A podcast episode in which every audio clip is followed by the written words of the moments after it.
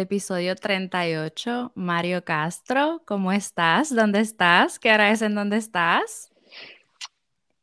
Estoy muy bien. Estoy en la ciudad de Nueva York y son aproximadamente las 9 y 51 de la mañana. Estás en Nueva York. ¿En dónde estás? ¿Estás botado? ¿Estás en la Meca? ¿En dónde estás? Háblame de eso. Un Estoy, boricua en Nueva York. exacto, estoy a, estoy a cuatro calles de Madison Square Garden. Oh. Este, eh, pero sí, estamos aquí en el mismo centro de la ciudad. Estoy en mi estudio Capture Acid y nada, estamos aquí gozando, pasándola bien, compartiendo y chilling. Desde que prendiste la cámara y vi ese setting, ese setup que tienes ahí, morí. Me encanta. Ya, gracias, Yo siempre estoy scouting invitados especiales y particulares que quiero que estén aquí. Y a ti te llevo persiguiendo alrededor de cuatro meses. Sorry. Pero me contaste que estabas literalmente con tus propias manos construyendo tu proyecto, tu estudio. Sí, correcto. Quiero que me cuentes por qué salió la idea, qué estás trabajando ahí. Yo no sé si de repente puedes darte la vueltita y mostrarme cómo se ve, qué, servicios ofreces. O sea, cuéntame sí, sí, del monstruo que es tener, haber construido tu propio espacio con tus propias manos y lo que conlleva ahora cómo echarlo para adelante. Ok, full. Este, bueno, hace, yo, yo, la, toda la idea comenzó con poder crear música desde mi casa, ¿sabes? Ujú. Yo empecé literalmente una, una litera y abajo de la litera, así, una computadora, tan, tan, tan. Y poco a poco me moví para la sala y después la sala cogí un cuarto y después conseguí una, literalmente un, un, un dueño de un hotel me dijo, mira, quiero que, quiero que haga tu, tu estudio en el hotel. Y me dio un cuarto, me- literalmente me dio un cuarto para vivir y un cuarto para, es como, como un artista en residencia, en, en residencia. Ujú. Um, so, estábamos como un- haciendo conciertos para el hotel y, y estaba, ¿sabes? Metido en un cuarto ahí con, en el piso número 11, en, en el medio de Manhattan. Ahí fue que me mudé para la ciudad por primera vez, porque antes estaba en Brooklyn.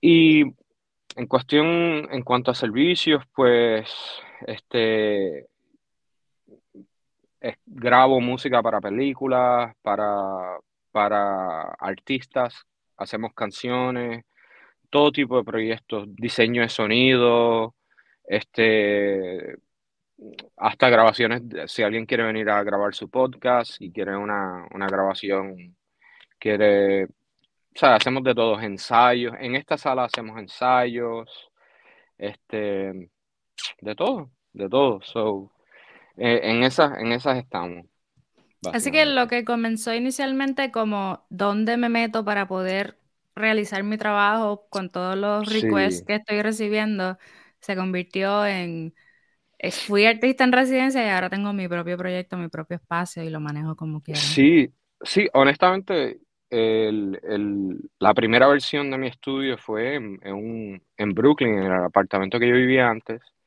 que era un, un apartamento de dos cuartos y, y una oficina. Entonces yo cogí la oficina y la convertí, este, cre- ¿sabes? Hice todos los paneles, con, compré la madera en Home Depot, ¿sabes? La tela y empecé a trabajar porque sabía que necesitaba un lugar que yo podía grabar saxofón, ¿sabe? Que, que suene, que suene súper profesional. Porque me estaban, me estaban, me estaban cayendo, ¿sabes? Oportunidades que, que yo sabía que no podía estar. Mira, que eh, necesito, necesito buquear un estudio, entonces se me va a ir el budget completo en alquilar un estudio. Claro. Se dije, ¿sabes? A veces las cosas son, puede ser una audición o puede ser una, un, puede ser un sketch para un artista, algo, algo que puede ser que salga, puede ser que no, no, no puedo estar poniendo mi propio dinero para estar, este, grabar algo, ¿sabes? Necesito estar, mira, necesitas ahora, ok, te lo envío en 30 minutos, dame un break, dame, te lo Y todo media este hora, bla, bla, asunto, bla. todo este asunto que mencionas de que literalmente eh, compras madera, compras tela, cortas, pegas, pones. Full. Esto ha sido conocimiento adquirido a través de las experiencias de la vida, YouTube, porque, o sea, sí se puede. En este caso, Sí. siempre se ha escuchado que el asunto de construir un estudio requiere 50 mil pesos, pero de repente no, no, no debemos ver el dinero como un obstáculo, si en este caso de alguna manera sí se puede. Quizás no lo tienes que hacer tú con tus propias manos, Sí, pero de repente tienes un sí. tío, un primo, alguien que sí te pueda ayudar a Ya, construirlo. ya. Bueno, a- para empezar, eh, cuando en casa mi papá cogió la marquesina y hizo un estudio, este, y, y lo usaba como salón de ensayo y yo ahí es que practicaba saxofón cuando estaba en casa. Ujú. Y un, un cuarto que sonaba súper seco, ¿sabes? Y pues me acuerdo, qué sé yo, teniendo quizás 6, 7 años y, y qué sé, este, viajando con papi para a Caguas, que un señor le iba a dar unas, unas telas, qué sé yo, y me acuerdo, es, es cortando los foam, me acuerdo de eso. So, yo sabía que lo podía hacer. Ujú.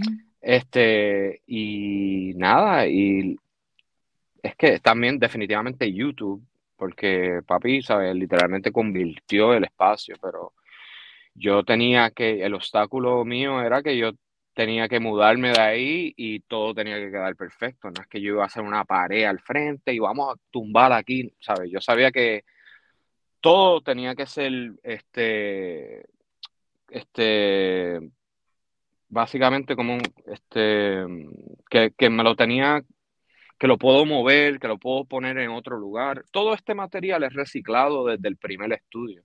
Lo que pasa es que lo corto, este, mira, esto sale. ¿Me entiendes? So, Mm. todo, todo esto es este es la idea de la madera reciclada. Lo que cambié fue la, la tela, básicamente. So, Pero entonces, vez, de la manera que lo estás construyendo, tú te lo puedes llevar, tú puedes seguir moviéndolo de lugar.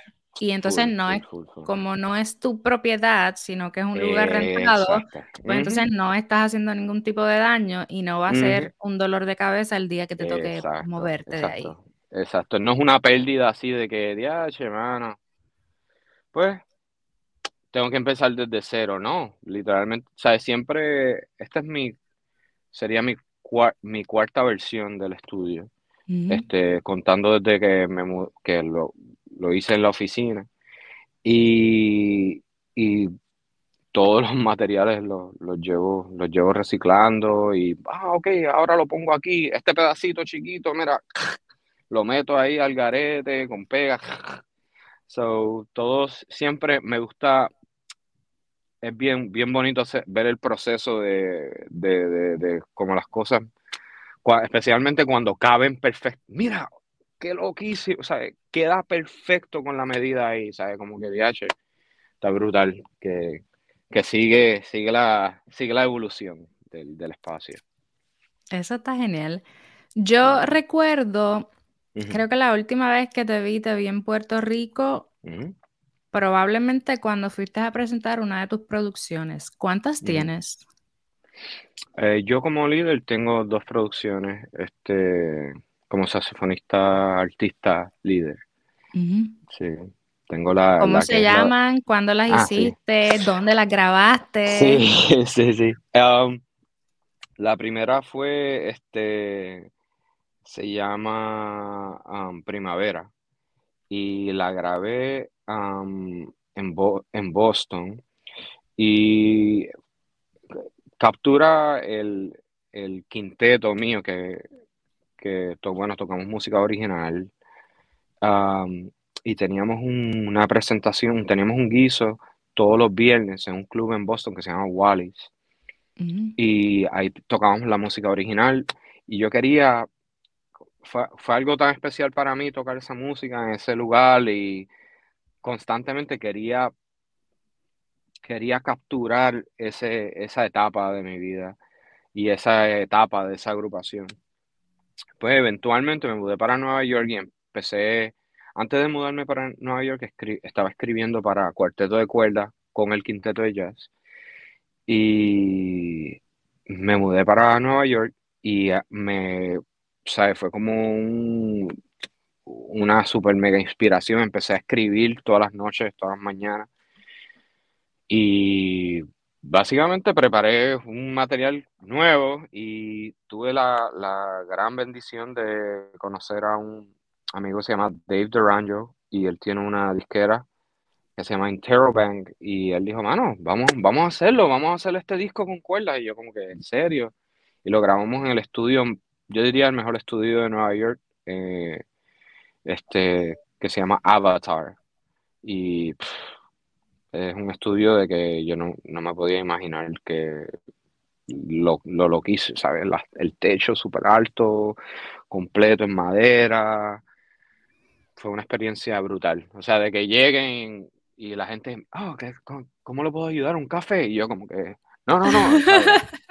Así de que, ¿sabes? Como que, gracias por tenerme aquí. sí, sí, gracias, gracias por tenerme a mí, ¿sabes? Como que después ellos se ponen más nerviosos cuando yo estoy nervioso y todos estamos así, todo el mundo friqueado.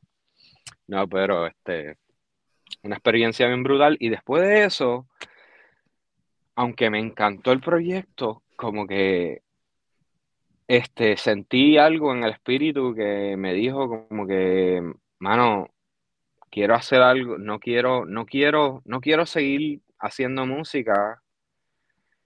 Este, yo como que líder, como saxofonista, solo, melodías, solos, jazz, como que me, como que dije, mano, no, no, simplemente no, no quiero, no quiero explorar, no quiero, no me, o sea, quiero hacer otras cosas. No es que no quiera hacer algo, es que quiero hacer otras, otras cosas locas, cosas que no tienen nada que ver con lo que, ¿sabes?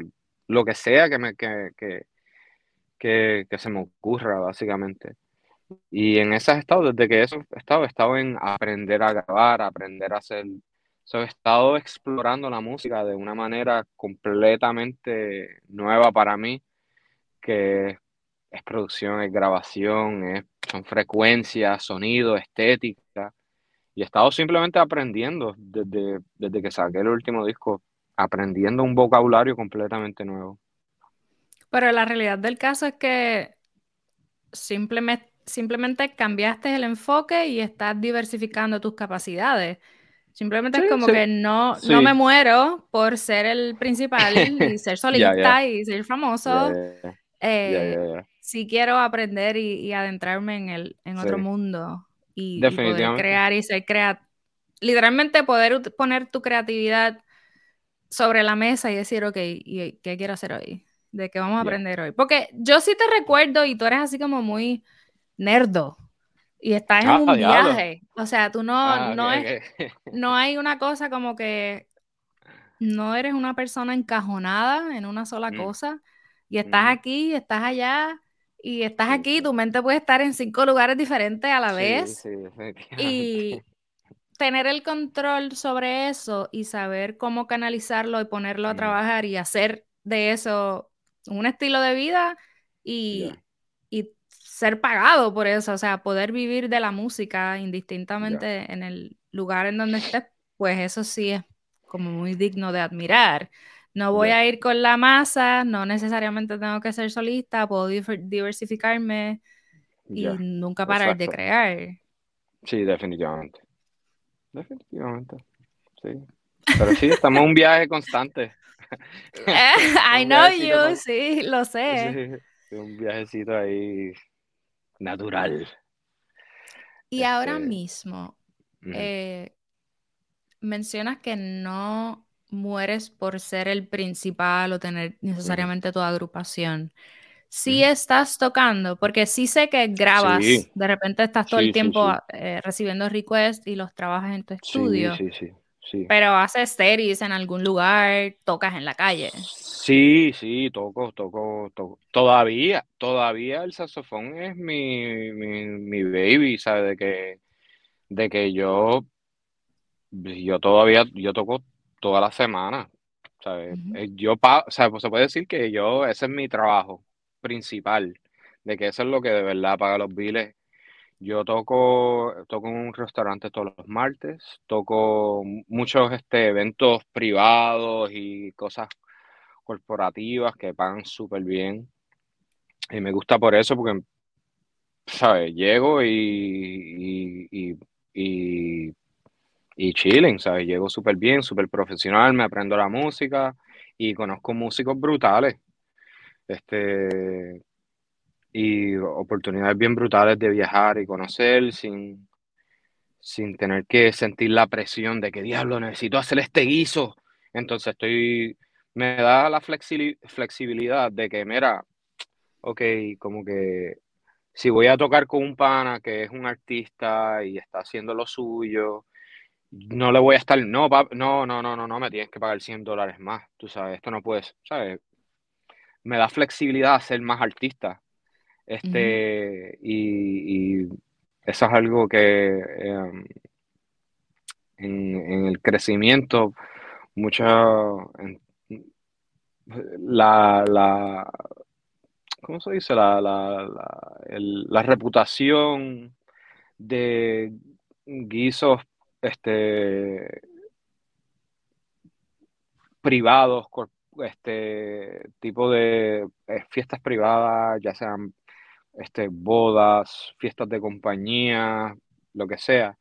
Siempre es como, ah, voy a hacer eso. Es como que, mano, estás tocando la música de Earth, Wind and Fire, estás tocando Shaka Khan, estás tocando un montón de... Estás tocando música brutal y te estás quejando, están pagando súper bien. Lo único que no puedes irte al garete, ¿sabes? Tienes que, tienes que ser un profesional, literalmente. Y, y, y he conocido músicos increíbles, ¿sabes? Increíbles increíble, ¿sabes? Que, que pueden tocar la parte como es, como está en el disco y es como que, wow. Y especialmente cuando es en sección de vientos y estamos todos en la misma página de que, que estamos escuchándonos y tocando como si fuese un, dándolo todo como si fuese una sección de, de, de, un concierto, uff, eso es un, un feeling brutal. Pero sí estoy tocando con artistas también, Estoy, estoy activo, estoy súper activo. Estamos aquí. Y el asunto, de, el asunto de, por ejemplo, los eventos corporativos, en este caso, no eres tú con tu agrupación, sino que tú es allá hay ciertas agrupaciones que están conectadas con este tipo de eventos y entonces a ti te llaman como parte de la sección. Sí, sí. Eh, sí, a mí me gusta usar como el término como si fuese un asesino music, un bounty hunter o algo así, como que literalmente me dan información. Pam. Tienes que llegar 3 de la tarde. Guiso empieza a las 5. Ropa, pan. Música, pan. Esta es la música que necesitas saber. Y yo, ok, me aprendo la música, llego, feliz, sonrisa, como, bebo agua de ir, salgo. y literal, ¿sabes? De verdad que yo, para mí eso no es trabajo, eso es como hacer dinero. Y, y, y, también es música, pero también es música a la misma vez si estás con el equipo apropiado, si, si, si estás con el espíritu. Yo siempre trato de estar en mi viaje de que Mira, esto es, un, esto es música al final del día y estamos, ¿sabes? Estamos aquí, estamos bendecidos de poder hacer música en el día de hoy, ¿sabes? Que vivan las vibraciones de, ¿sabes? De, los instrumentos y, y, vamos a pasarla bien. Pero yo trato, y si, si el grupo que, estoy está en las mismas, pues estamos súper. Y, lo, y lo, lo, que, lo que he visto es que los, que los caballotes, los que tú vas a un gig y dices, wow, eh, sonó bien, ¿sabes? Como que la pasamos brutal. Pues, men, todos tienen esa, ese espíritu de que vamos a pasarla bien, tú me entiendes, vamos a hacer música, está en el momento, vamos, estamos, estamos haciendo música, pero los, los, más que se quejan son los más, los más charros. ¿sabes? Como que te vas a quejar y también la estás cagando, ¿sabes? Como que ya, ¿sabes? No te sabes la canción, pero te estás, te estás quejando. Ok, dale, ok, dale, vamos, vamos, ¿sabes? Como que... Que también pasa, o sea, no es perfecto el asunto. No, no, no, no, definitivamente. Y yo he estado también en la posición de quejarme cuando no, cuando no estaba, cuando no entend, cuando estaba exigiendo demasiado de, a veces uno quiere todas las bendiciones de una bendición, ¿tú entiendes? Y es como que tienes que aceptar lo que viene de, lo, de lo que es, tú sabes. Que eso me llama mucho la atención como lo describes. Y es un asunto de que no te van a pasar todas las cosas buenas a la vez. De que se debe ser agradecido por lo que te está pasando en el momento y si no tienes la mente en donde está, no te lo vas a gozar. La gente que está a tu alrededor no se lo va a gozar y entonces no vas a poder evolucionar y conectarte. Sí, sí, definitivamente. Que eso, eso hoy día sí, la vibra que tengas, la cara que tengas, el cómo te expresas, todas esas cosas son las que te ayudan y más en el mundo americano, porque Gringolandia está difícil eso es algo también que el, que el latino, que el hispano, que el boricua tiene que entender. Tienes que comportarte. Sí, este... Eh, a ver, como... Tú sabes, es una... Es una, por más que uno quiera... Um, asimilar ciertas cosas, es otra cultura al final. ¿sabes? Yo, yo trato de ver como que otra cultura full, de que, claro. tú sabes, de que yo estoy, pero tampoco me gusta eh, permitir que,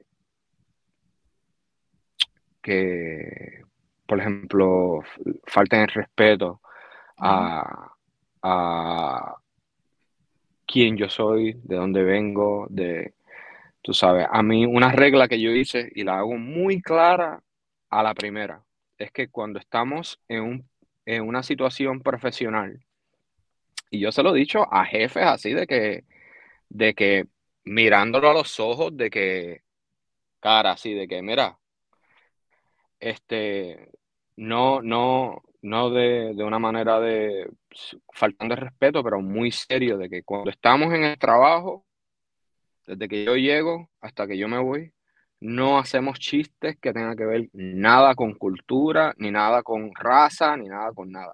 Conmigo, no. No, que sí, para la cocina, no, que sí, no. Yo no, yo no lo permito, no me llames. ¿Tú me entiendes? No me llames. prefiero, prefiero, porque ese es el, el ¿sabes? Yo no, yo no, no me gusta bregar con eso. Y he tenido muchas situaciones que, especialmente en este ambiente que es súper corporativo y súper, ¿sabes? Súper, súper,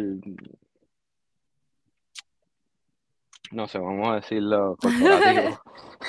es que eh, um, bregando y manejando el asunto con, con la élite, si le pudiéramos llamar de alguna manera, sí puede ser complicado. Así que es definitivamente, imperativo eh, definir los límites y establecer esos boundaries para que entonces estamos en el mismo canal, estamos en la misma página, de la misma manera que yo me adapto a mi entorno, que estoy aquí, pues entonces respétame como profesional y como individuo y nos vamos a entender y esto va a salir y va a quedar facilito. Facilito, facilito.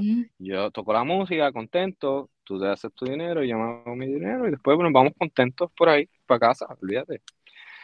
Pero sí, definitivamente, tú sabes, ahí es un, es una, es un proceso de aprendizaje no solamente para mí aprender cómo ser más profesional y, y bregar este, en estos ambientes, eh, que son muy diferentes a lo que yo estoy acostumbrado. Yo no soy de, estar de que, pero a la misma vez, este, establecer esos límites de que, de que, bueno, un tipo una vez me dijo, un, jefe me dijo una vez, este, me dijo, mira, este, yo estaba ayudando con el equipo, cosa que yo no tengo que hacer, ¿sabes? De que así, de que el ban, pum. Me dijo, mira, pregunta ahí a ver, no sé qué, un detalle, pregúntale a la, a la, a la, dueña, a la dueña y me dijo, y él se había tirado ya un par de chistecitos. Este, y me dijo, esto fue al principio, me dijo, pero ponte, ponte el jacket que van a pensar que tú estás en la cocina. Y después se tiró un par mm. de, par de, par de chistecitos más. Y ese día fue como que el día que, porque los de la cocina me empezaron a mirar a mí como que, diablo, te vas a quedar callado. Y ese como que momento, como que yo me di cuenta como que, ah, wow, ok. Esto, esto es lo que estaba, es como que, ah, ¿sabes? Lo que yo consideraba cómico, más o menos, para mí, ¿sabes? Es más profundo ¿Sabes? Como que lo que yo dejaba ahí, jaja, qué cómico, jaja, sí, sí, porque sí, porque la gente va a pensar que trabajo en la cocina, porque soy el único este, latino en la banda, jajaja. Pero es más serio de lo que... Esos son como mecanismos de defensa que uno se pone encima para poder sobrevivir con lo que le tiran a uno en este, en este ambiente, pero no se supone que nadie esté, esté relajando así, ¿tú me entiendes? Especialmente. Entonces yo ahí empecé a experimentar y yo le dije, le dije, le tiré un día un chiste para atrás. Tipo me votó. Eso fue mi último gig. O sea, no aguantó, el tipo se puso súper serio, los de la banda estaban ah, ah, riéndose, me dijo, pero, pero si tú siempre lo relajas a él. Pero ese, ese, ese no está diseñado para eso, ¿tú me entiendes? Yo le falta el respeto al jefe, eso. Y ahí yo aprendí, ok, cool con esto no se relaja. 100%. Él no es profesional, es como... O sea, al final es una, es una, es una falta de respeto, pero sí. Las microagresiones son reales. Sí, obligado. Y nosotros como latinos las podemos recibir diariamente y, tenemos que cacharlas. Tienes que cacharlas para poder responder responsable y profesionalmente para que la otra persona o la otra parte entienda cómo es que es el mambo. Exacto. Porque no. Eh, tiene que. Va, o va en las dos direcciones o, no va en ninguna. Tú decides. Exacto, exacto. Exactamente. Sí. Por eso yo digo, mira, si estamos hangueando y, y alguien se tira un chiste así, que para mí, hoy en día yo no encuentro ninguno de esos chistes ya graciosos, ¿tú me entiendes? No, no, lo, siento más profundo de lo que son. Para, en, en, todas las direcciones prefiero, prefiero no, no, no vacilarle en ningún sentido, en, ningún, en ningún sentido, ¿sabes? Este, pero es, diferente cuando es profesional. Porque la diferencia es que si estamos en un jangueo, yo me puedo ir chilling pago mis tragos y me voy, tú me entiendes, pero aquí dependo, ¿sabes? De hacer este dinero. O sea, es como, es, casi un, es como que, como que te tienen ahí, como que tienes que coger el chiste, no tienes opción, porque quieres el dinero para pagar la renta. ¿Tú me entiendes? Es difícil vivir en Nueva York. Eh, sí, si me estás preguntando, me estás diciendo. Te estoy preguntando. sí, Te estoy preguntando desde con una percepción y con una convicción de que sí debe serlo, pero cada quien tiene su experiencia. Es, difícil, es, es difícil y especialmente es difícil. Es difícil entrar en la, cuando tú le coges la mentalidad a Nueva York, cuando tú entiendes, porque muchas, por ejemplo, yo me mudé para Nueva York y yo me sentía como que, diablo, la gente me está dando, ¿sabes? ¿Sabe? Como que la gente me camina y me, da, como que, ¿qué es la que hay? Como, pero después entendí, ¿sabes? Como que, ok, hay reglas en la ciudad. Las, entre más personas existan en un espacio, tiene que haber un, un orden. Entonces, al igual, hay gente que todavía está caminando por ahí al garete, pero la ciudad tiene un flow. Caminar a la mano derecha, no parar si estás caminando. mucha gente, los, la gente camina y de repente, ah, mira eso, pam, para. Papi, estamos ah, caminando a 7 millas por hora, no podemos, no puedes parar así, no. Hay que tener cuidado, los bultos en los trenes, esperar que la gente salga del tren antes de entrar, este, este, ciertas cosas. Algo que me pasó mucho en Nueva York fue, este, porque yo me, yo me iba en viajes así de que mirando, y aunque no esté mirando a una persona, pero estoy mirando en su dirección. Mm. yo estoy como que así, y vamos a hacer que estoy escuchando. Una vez me pasó que estaba escuchando música, estaba, y estaba un viaje brutal. Y estaba así de que. Así, imagínate que alguien te esté mirando y así. El tipo, de repente yo veo unas manos así, yo mirando para acá y el tipo, yo veo unas manos así al frente de mi cara y yo, como hello, ah, y yo dije, ah, y me dice, what the fuck, que tú miras, la novia aguantándolo y yo, ¿qué? El tipo se creía porque de lo que estabas haciendo. Pero ahora tengo un poco más de conciencia con eso, como que... Y, la verdad es que, ¿sabes? Bueno, yo tengo el derecho a, mirar donde yo quiera, sí, pero es más o menos como... Es como, es como la cuestión funciona ya, ¿tú me entiendes? Es como... las reglas de, de la tierra, ¿tú me entiendes? Es como hay que más o menos respetar la cultura, porque al final igual, Nueva York es un lugar, pero también es una cultura, hay gente que, ¿sabes? llevan viviendo, se criaron aquí, nacieron aquí, tienen todo un flow de cómo la cuestión es, y es un lugar que viene mucha gente de afuera y no podemos estar diciéndole a ellos que como ellos viven, está mal. ¿Tú me entiendes? Como que, papi, así es que se hacen las cosas aquí, así es que hacen las cosas en Puerto Rico, así es que se hacen las cosas. ¿sabes? Que hay que, hay que respetar. So, básicamente, cogerle ese, cogerle ese truquito cuando entiendes el, cuando entiendes como que, ah, ok, la razón que la gente me grita es por esto. Ya cuando entiendes las reglas, estás como que, ok, ya estamos fluyendo. Ahora soy yo que le estoy gritando a otra persona. Entonces, pregunto, tuviste todo este despertar, te tomó tiempo crear conciencia, entender, aceptar y aprender Full. e imitar, porque de alguna manera imitamos cómo es el sistema en el lugar.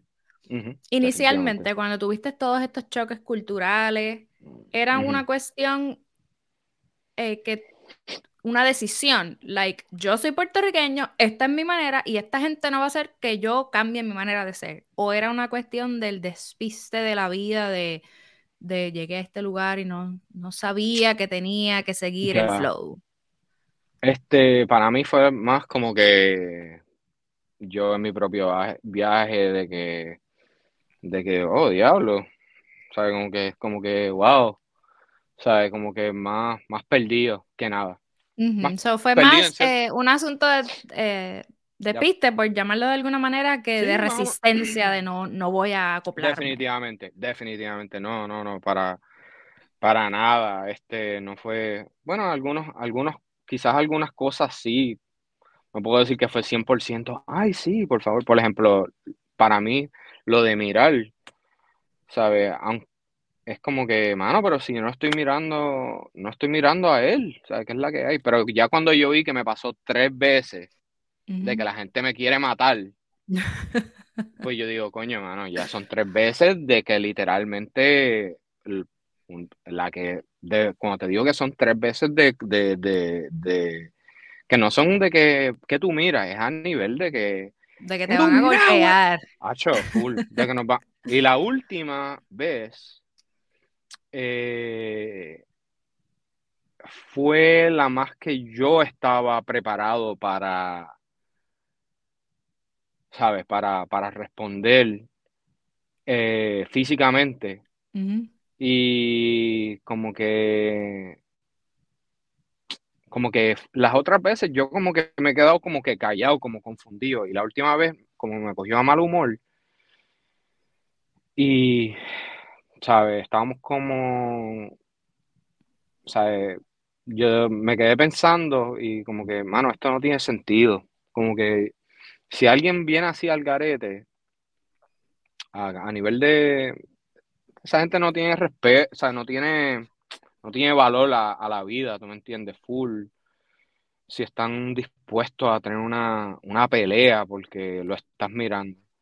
So, es mejor crear la costumbre de, de no, de no, aunque, de aunque me vaya un viaje, que tú me dices que, o sea, que yo siempre mi mente está en cinco lugares a la vez, de no, de estar seguro que no estoy mirando a alguien, tú sabes, de, de mirar a donde sea, de no, de no estar en una dirección por mucho tiempo también, tú me entiendes, porque al final, que yo creo que e, este ambiente es tan no natural, es tan sintético, que es, es como tener, tú sabes, cuando tienen, es como tirar un chorro de, perros a, una, a un cuartito bien pequeño sin establecer quién es el alfa o tirar, ¿sabes? Es, es como que, no, no quiero decir que somos como perros, pero quiero decir que están como que esto no es ni el ambiente natural de un perro, el perro se supone que esté libre, ¿tú me entiendes? ¿Sabes? Como que se supone que esté, no se supone que, que, estén 20 perros en, un, en, una jaulita bien chiquita, no, no, no, como que para mí el ambiente, con, yo, para mí este no es mi ambiente, y eso es lo que yo digo, esto no es mi, este no es mi hábitat normal. La gente que sabe, esto es lo que sabe de ellos desde que son bebés, pues ellos, esto es su hábitat, cool yo, este no es mi hábitat natural, pero yo hago lo más que yo puedo para adaptar. Bueno, lo haces todo porque so far te va muy bien y como tú dices, ya tú has identificado todo lo que debes hacer para no meterte en problemas y que nadie se pare a, amenazarte que, que, te va a volar los dientes. hecho el segundo, la segunda, la segunda situación, el tipo estaba bien fuerte, mano.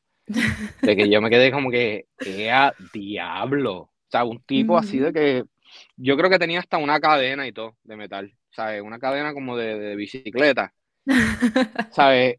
Yo me quedé como que, ¿sabes? Me quedé como diablo.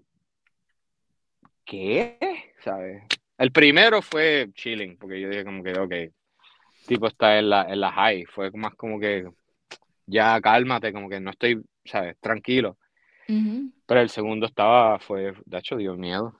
Tipo, super cangre ahí, sudado, camisilla. Aunque, wow. Eh, eso, eso está interesante. Sí. ¿Cuántos años llevas ya ahí en Nueva York? En octubre cumplí 10 años. ¡Wow! Qué interesante. ¿Dónde estuviste antes de estar en Nueva York? Estuve en Boston eh, tres años estudiando en Berkeley. Yo, ahora para recapitular en el pasado, nosotros eh, estudiamos, somos producto de Escuela Libre de Música de Humacao, éramos vecinos técnicamente. Sí. Eh, y sé, por ejemplo, ¿a qué edad tú empezaste a tocar saxofón? Ah, en séptimo. En séptimo, este, maybe tenía como 12, 13 años. Sí.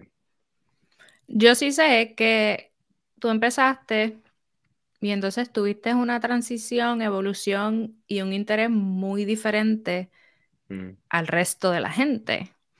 Así que, tras que eres un personaje, tu, tu ser es muy particular, como digo que estás en cinco lugares a la vez, y es porque a la misma vez yo digo, que esta persona tiene tanto conocimiento, está, está viendo tantas cosas y está identificando tantas cosas, analizando tantas cosas y buscando crear tantas cosas a la vez, pues es parte de, de cómo tú canalizas y creas tu arte.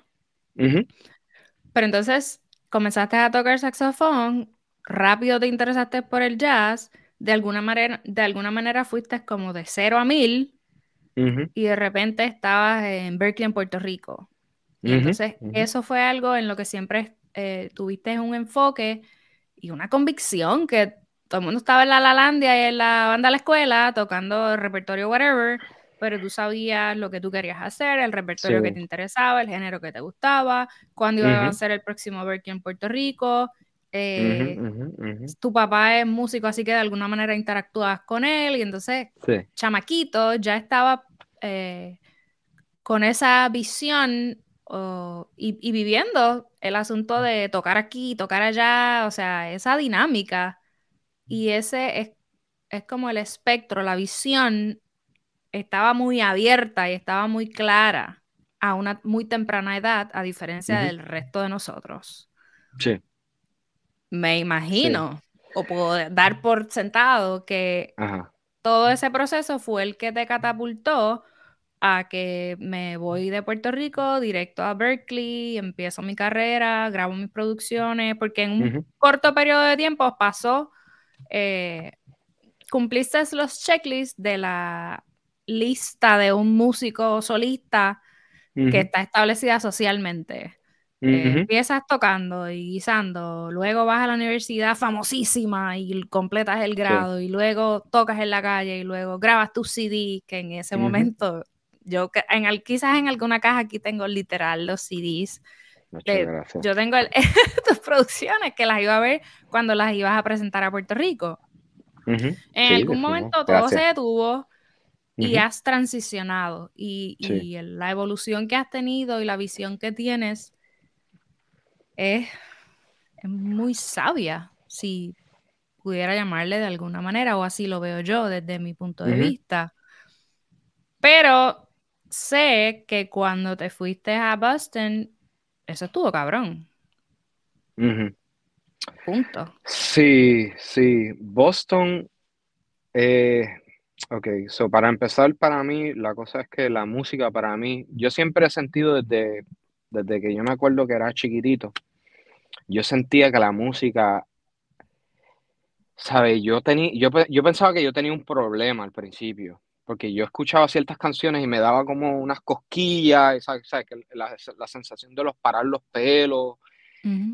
y, y, yo dije, uff, espera, ¿sabes? Que, que, que, que, que, para mí, como un niño, yo estaba como que, después empecé a descubrir, ah, mira, cuando me meto al agua caliente, siento más o menos lo mismo, tú sabes, como que, como que yo ni sabía lo que era, pero yo a veces, ¿sabes? Siempre me ha encantado escuchar canciones que me gustan, las que me gustan. De hecho, yo le decía, mi papá tenía un tape en el carro, un cassette, y él decía, eh, yo le, había una canción en, uno de esos tapes que, sea, papi, yo creo que el B, el B, el B, el B, que, era la sección, el, lado B del, del, tape que a mí me gustaba.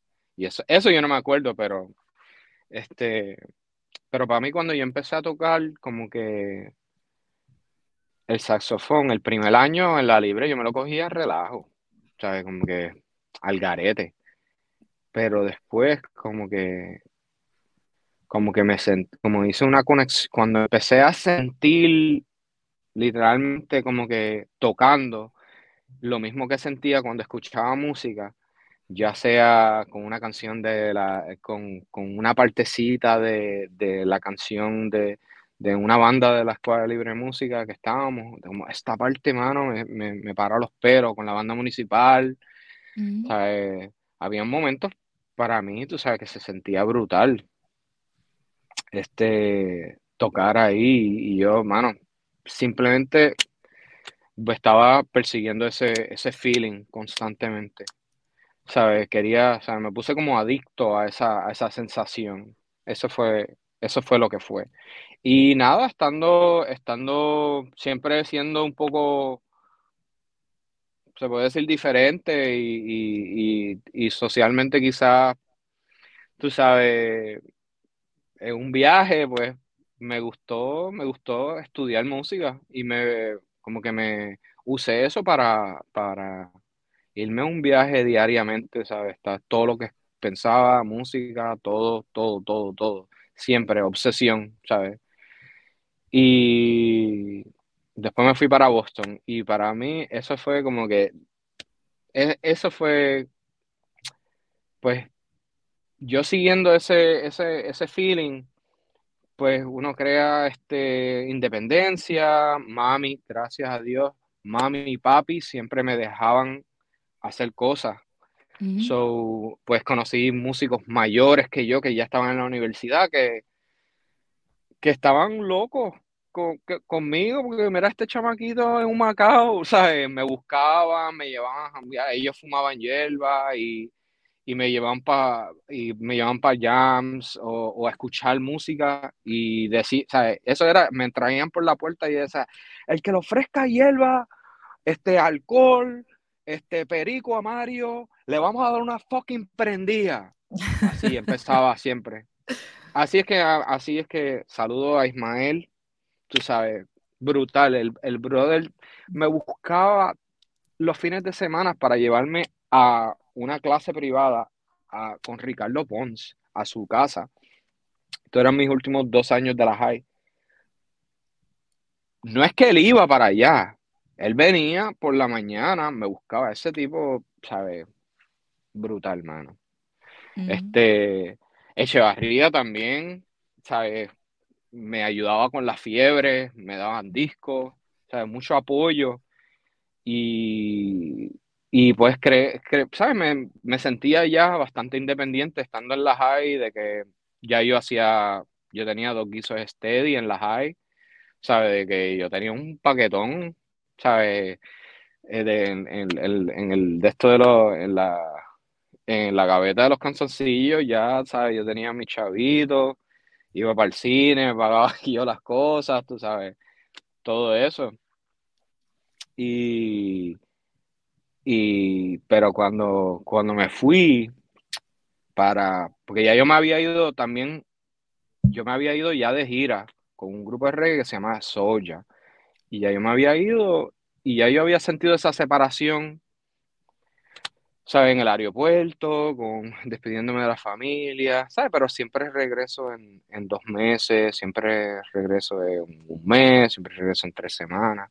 Pero esta vez yo sabía que, mano, que no iba, que no iba a regresar por un buen tiempo, ¿tú me entiendes? Yo lo sabía adentro, ¿sabes? Yo, yo lo sentía. Mano, y cuando me tocó despedirme de mi familia, eso fue un ataque de, yo nunca había llorado así, mano. ¿Sabes? De que, de que, de que, ¿sabes? De que yo ni podía, parecía un niño así de que, ¿sabes? Así full, ¿sabes? De que pasé la seguridad así, así de que, así, tú sabes, ¿sabes? De que la seguridad así, yo llorando, y me senté después de la seguridad, par de minutos, así de que, ¿qué yo hago? O sea, como que yo tengo todo ya. ¿Tú me entiendes? Yo no quería dejar, no quería separarme de mi familia, ¿tú me entiendes? Tengo todo aquí. Tengo todo, todo, todo. Esto no. Y como que decidí, como que, mano, déjame tratarlo. Y ahí lo seguí. Y y, mano, fue, fue, eso fue, eso fue difícil, definitivamente. Separarme de mi familia fue difícil. Y después empiezan las responsabilidades. O sea, yo tengo 19 años, viviendo en un apartamento. Estaba, ¿sabes? Viviendo primero, le estaba, estaba viviendo un apartamento de un, un cuarto de un pana que estaba fuera el verano entonces yo le alquilaba su, su cuarto y muchas enseñanzas, hermano. Y, al final, 19 años es un, aunque es un técnicamente un adulto, pero al final es un niño. No sé, yo no sabía nada, ¿sabes? No, yo estoy tratando de hacer lo mejor que yo, lo mejor que yo pueda. Y y ahí, ¿sabes, hermano? La, estuve, estuve, estuve ahí en Boston este, yo creo que un año y medio, dos años sin, sin poder, sin poder regresar a, Puerto Rico a visitar. Este, las cosas estaban apretadas para mi familia y para mí. yo llegué allá y que yo llegué y de repente me dicen, ok, ahora te falta pagar la laptop. Y yo como que, perdón, la laptop. Y yo como, como que laptop. No, pero si yo lo que quiero es saxofón, tú sabes, como que no, no, todos los estudiantes tienen que comprar una laptop con los programas. Entonces yo ahí, mira, esta gente dice que yo tengo que comprar una laptop.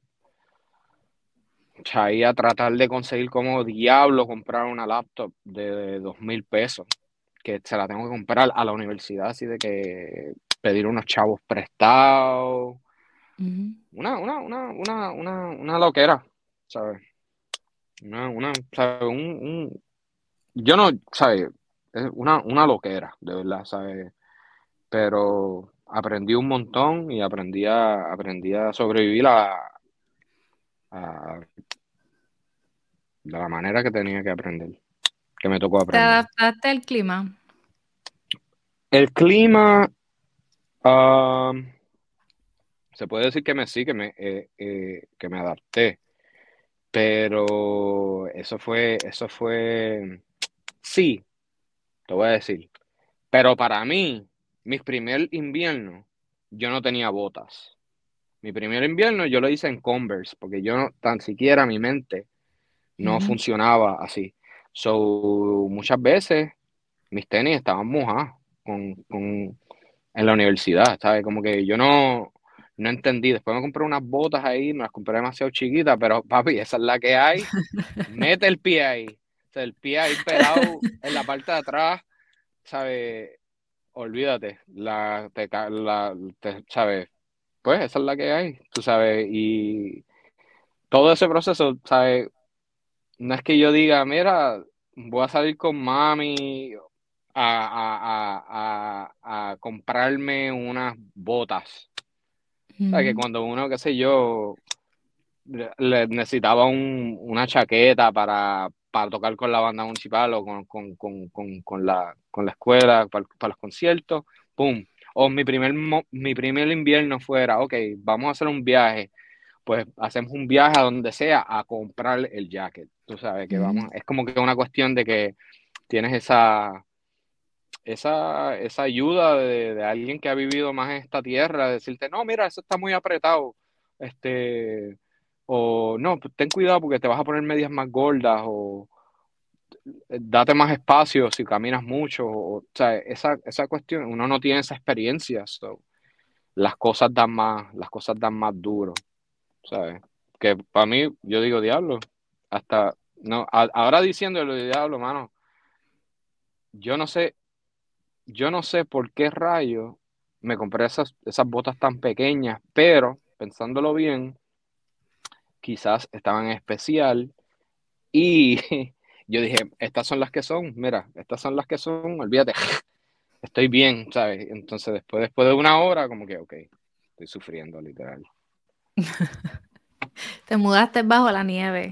Cuéntame eso. Ok. Um, uh, so, esto es después. Déjame pensar. Primer semestre. Exacto.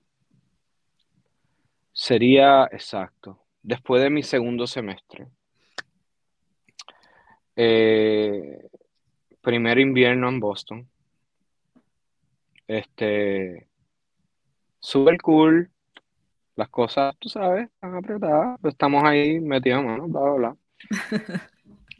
Eh, mis, mis dos roommates se van para, para sus, pues, sus respectivas familias y, celebraciones familiares. Eh, y, creo que fue o el, el 30 de diciembre, como a las 8 de la mañana, 7 y media de la mañana, escucho la puerta, bla, bla, bla, bla, bla, súper duro. Yo así de que, ¿sabes? Salgo literalmente en canzoncillo. Ese, ese apartamento tenía un, un heat bien, una, una, calefacción bien intensa, eso sí. Se ven canzoncillo full. Ajá.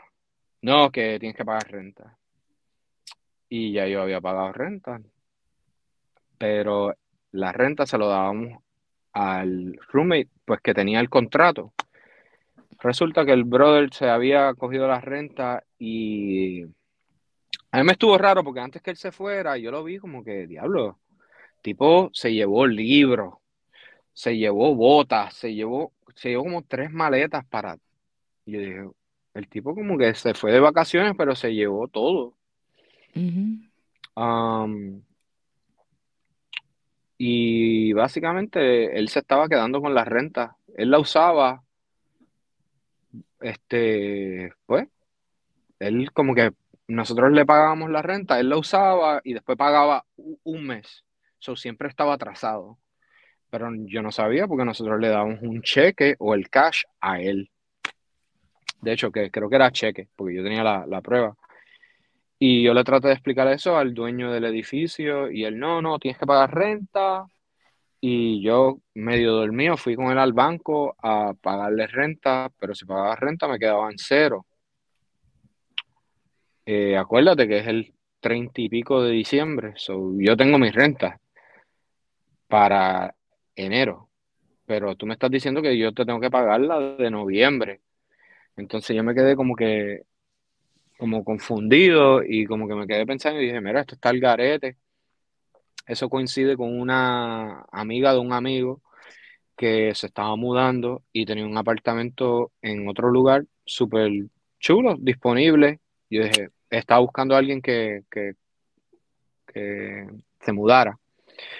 ¡Pum! Mm, yo dije, ok, no voy a pagar algo que ya pagué, ¿tú me entiendes? Como que yo le dije, habla con el tipo, no, no, él te lo va a pagar. Y yo digo, bueno, si él te lo va a pagar a mí, pues él te lo va a pagar a ti. No, no, pues te tienes que mudar. Y yo dije, ok, a mí no me gusta ese, ese, tipo, ese tipo de interacción, ¿sabes? Si tú no quieres ¿sabes? Si tú no te entiendes que ya yo pagué a este tipo y que no es mi problema, porque no es tu problema, pues entonces no es mi problema tampoco que tú te quedes sin el mes de enero, porque yo me, yo me, porque ya yo sé para dónde me voy a mudar.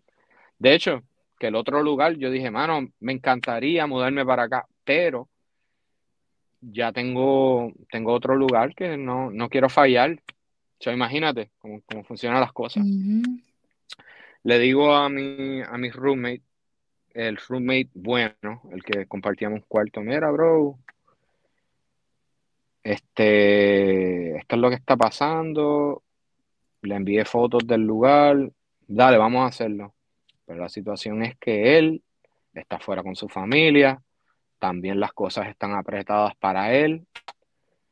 Eh, yo digo, bueno, hay que hacer lo que hay que hacer, yo voy a mudar las cosas. So, 31 o 31 eh, de diciembre Viene, nos fuimos, vamos a meterle. Yo tenía, nosotros tenemos una litera de metal que habíamos buscado en otro, en otra ciudad, en otro pueblo de, Massachusetts. Cogimos el tren como por dos horas. ¿Sabes? ya yo tenía preparado ciertas maletas porque yo lo iba a hacer en el tren, la mudanza. Bajo dos maletas, este, bulto, y uno de los, uno de los este, matres, pero que era bien finito, como que enrollado con unas, con unas, con unas, este, unas, unas correas así para que esté como un, ¿sabe? Como básicamente un burrito bien finito. Y estoy cargando estas cosas, bajo las escaleras y abro la puerta. ¡Pum! Te lo juro como, como, como, como, tres pies de nieve. Así de que, ea, diablo, ¿qué es esto? Yo, yo me estaba riendo como que, diablo, esto está bien cómico, ¿sabes? Como que, imagínate estar bajando las cosas así por unas alditas, la nieve cayéndote. Y yo, mano, yo, yo, me, yo me reía. Y me monté en el tren así. Y un tipo a la suelta me dijo, ¡Diablo! O sea, como que, no me acuerdo cómo me dijo en inglés, pero me dijo, como que tú, ¿sabes? Olvídate de, de U-Haul, ¿sabes? tú lo vas a hacer en el tren. Y yo dije, sí, ¿sabes? Como que, ok, cool. eso fue la primera. Después para atrás, otro viaje, los, el saxofón. Así seguí. Mano, llegaron las, llegó la medianoche y literalmente yo estaba cargando el, desde, y yo empecé por la mañana, pero bien, ¿sabes? Siete de la mañana. Yo estaba cargando, eh, porque pues no, no cabía en el, eh, la, la, parte de abajo de la litera, no cabía en el tren, era metal, ¿sabes? Eran como unos tubos de metal. y no cabía en, el, en un taxi tampoco, y tampoco había, estaba hablando claro, no había echado para taxi tampoco. So, tuve que caminar el, el, la, la, parte de, abajo de la litera normal, así de que cargándolo como que... Y la, la nieve fue una bendición, porque pude arrastrarlo básicamente pero los vientos estaban exagerados. Yo parecía que estaba, ¿sabes?, en una película, ¿sabes? Así. y los panas llamándome de Puerto Rico. ¡Mario, feliz año nuevo, caballo! ¿Qué hace? ¡Acho, aquí! gozando. ¿Sabes? Sí, mano, bien, bien, ¿sabes? Mano, traje todo y me acosté y te lo juro, no me levanté como por tres días. Tenía la espalda, es barata, ¿sabes? La espalda abajo, los abdominales, todas las piernas, tenía todo. Y ese, ese, ese invierno fue súper difícil, porque para acabar de chaval, este, mano, me caí con el saxofón en la espalda. So ahora tengo que pagar el saxofón para que me lo arreglen. ¿Cómo te caíste? me caí, me resbalé en la nieve. ¿Por no tener los zapatos apropiados o porque te tocaba? Converse, Converse. Mm. Y porque me tocaba, porque me tocaba aprender que, pues papi, así no, tienes que tener cuidado cómo caminas, por dónde caminas. Y me caí full así de que, paquiti. Ah, todo, todo como una película. Sí, sí, Home Alone, ¿sabes? ¿Qué sé yo? ¿Sabes? Una, una, y yo, ¿sabes? Después el, el pana que me arregló el saxofón, no, va a costar 600 dólares arreglarlo, porque hay que arreglarlo de arriba abajo. Y yo como que, ¿sabes? Tengo que esperar que, que, que me llegue un dinero, ¿sabes? Estoy, estoy y después necesito un saxofón. El bro, como era la primera vez que, la el primera vez que era, que me dio un saxofón baratado y yo estaba tratando de tocar, entonces ahora estoy yendo a los jam sessions y como que de que sabe de, que no me suena, pero es literalmente es el saxofón, no soy yo, tú me entiendes, sabe que, pero yo no quiero decir que es el saxofón. ¿Tú me entiendes? yo me llevo, yo me llevo la culpa 100%, ¿tú me entiendes? Y es como que... Y, nada, ese, ese invierno fue, la, fue súper difícil, súper, súper difícil. Fast forward al día de hoy, ¿cuál pudieras decir que es tu mejor cualidad? Eh, bueno, el de este como persona.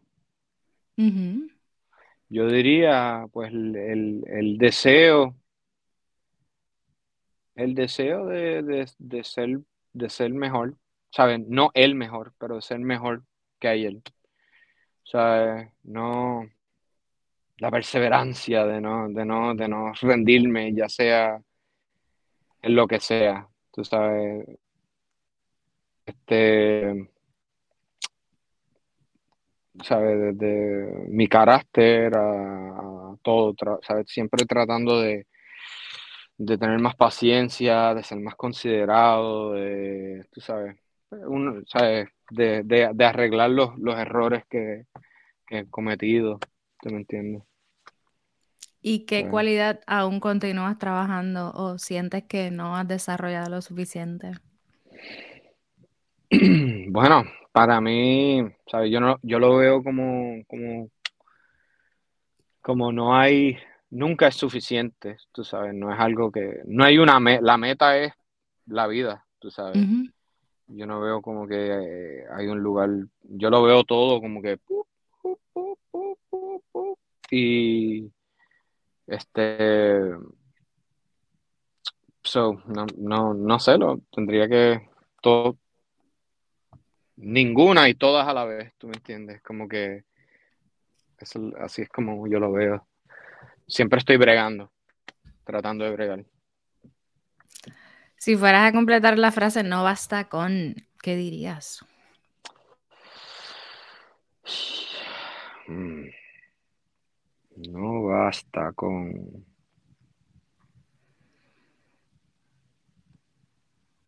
No basta con fluir. no basta con fluir porque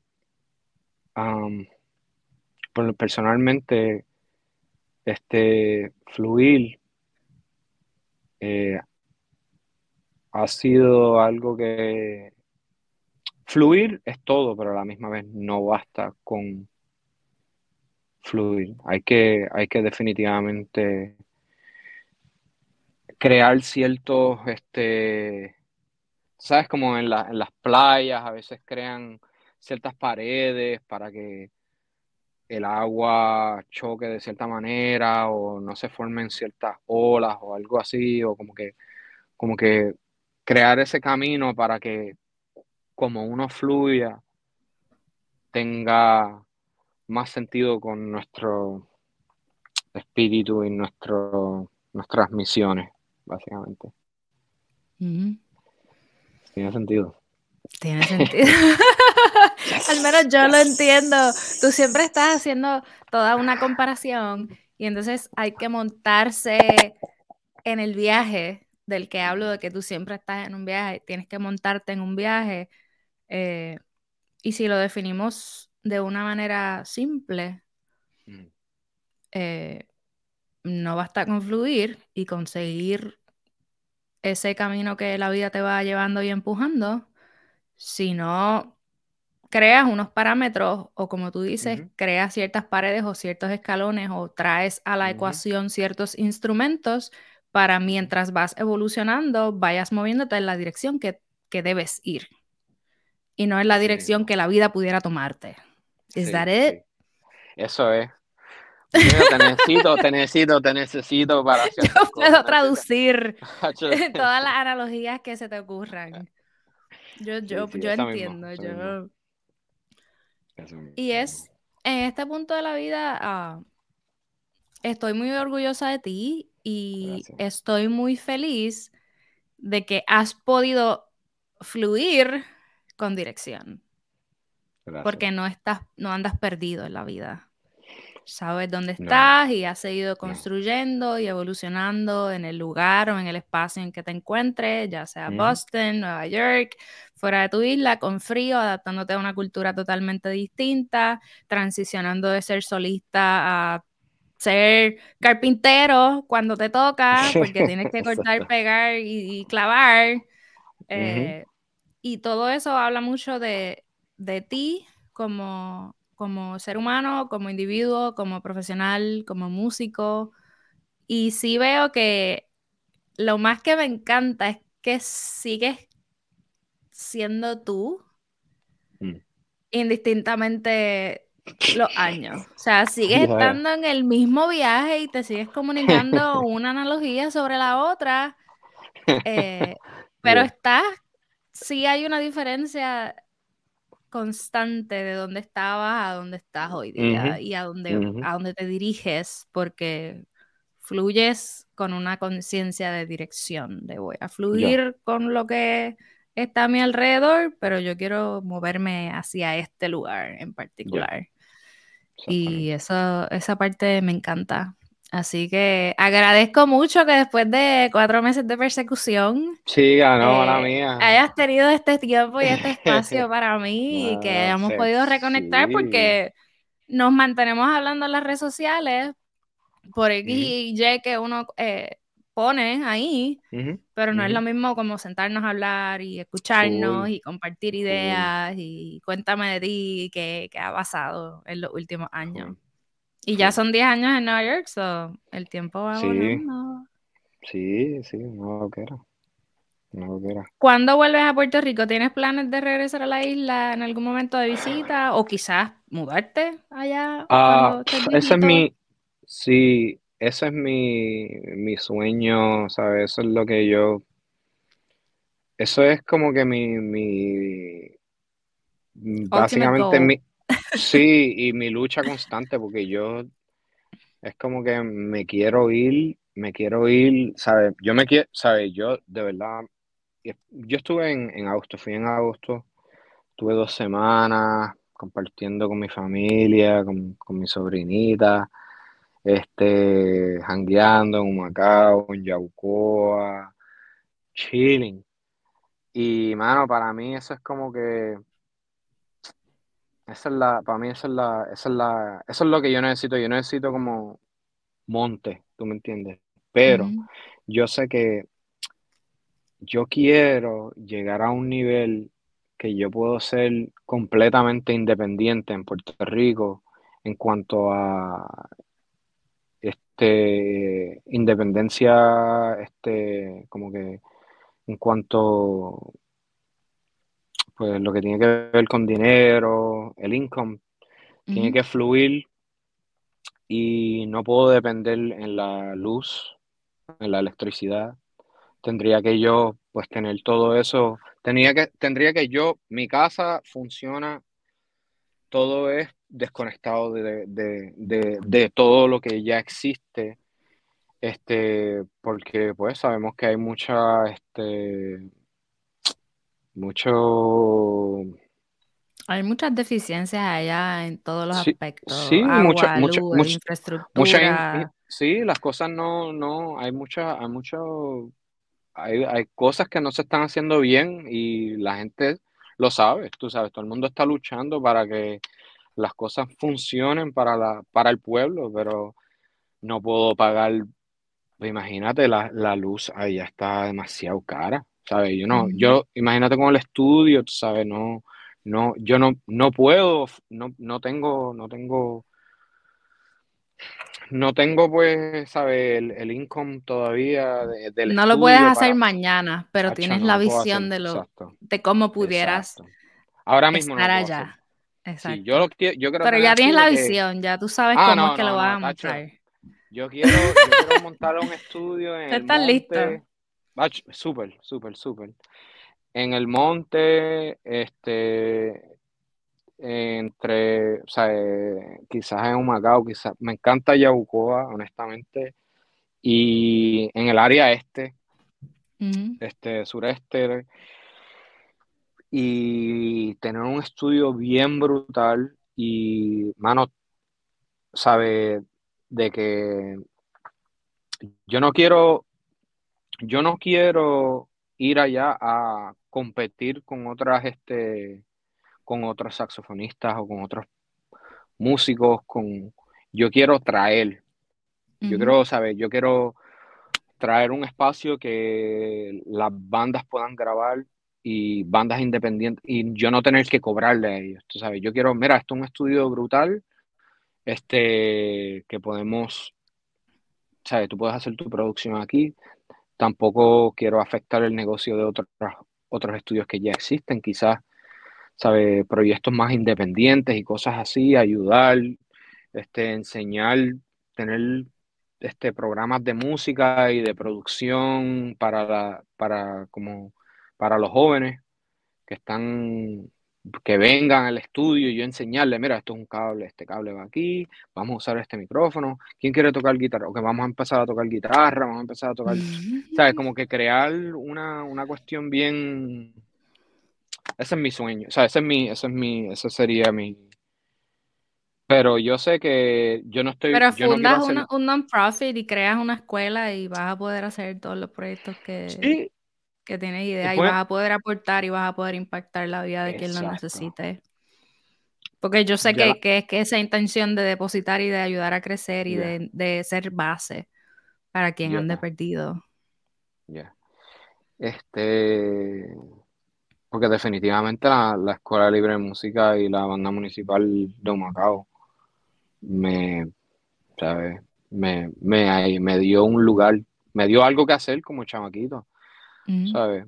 En vez de estar en casa metido, qué sé yo, o, jodiendo por ahí, este, eh, ¿sabes? Haciendo cualquier loquera, tú sabes que yo también tengo mis loqueras, me gusta hacer loqueras. Pues mira, en vez de estar tirándome de lugares y prendiendo cosas en fuego, pues, pues tengo el saxofón. Eso está genial. Gracias por estar aquí. Espero verte pronto en persona. Si alguna vez vienes a Texas o alguna vez voy allá a Nueva York, nos comunicaremos para encontrarnos y... 100%. Todo va a estar bien, ya verás que todos esos proyectos se van a dar. La, la palabra yo creo que una de las de esas palabras que yo digo que yo no soy la misma hablando inglés que español, no puedo comunicar mis ideas y mi pasión mm. en otro idioma que no sea el español. Pero hay una palabra mucho, ah, una palabra que me gusta mucho el inglés que, que tiene como, como hope, eh, fe y esperanza en, en ella, que es eventually. So eventually, it's gonna happen. Yeah, ¿sabes la canción Eventually de Tame Impala? No, ya tengo algo que estudiar. Parece, parece, sí, no, no, no, no. Sí, Eventually es una canción bien nice. Pero buen a eh, dale, hacemos eso. Nos veremos en la próxima. Gracias por estar aquí. Chao.